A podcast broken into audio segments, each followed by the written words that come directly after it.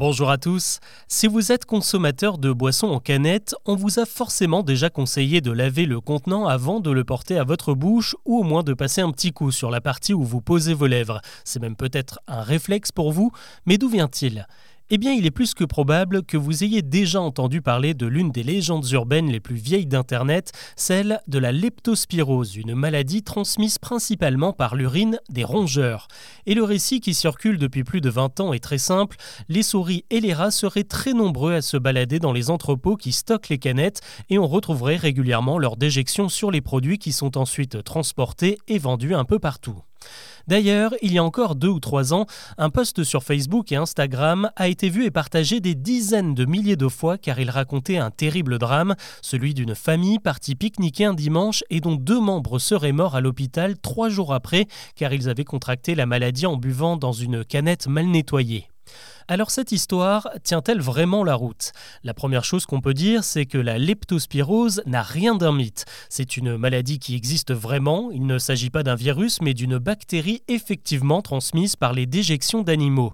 Elle se développe principalement dans des lieux humides comme des plans d'eau ou les égouts et c'est pour cette raison que les rongeurs en sont les principaux vecteurs.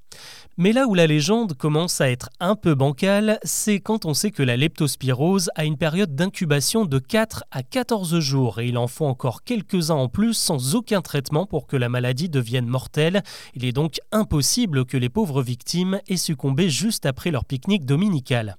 Si vous avez encore un doute, je vous propose de regarder également les statistiques de l'Institut Pasteur. Chaque année, en France, seulement 600 personnes sont contaminées par la leptospirose alors qu'il se 5 milliards de canettes dans le pays sur le même laps de temps.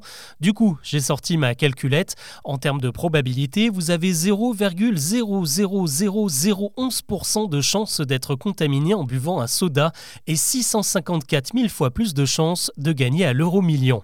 Et encore, là on part du principe que les 600 contaminations annuelles se font par des canettes, alors qu'en réalité ce sont surtout les baigneurs qui y sont exposés.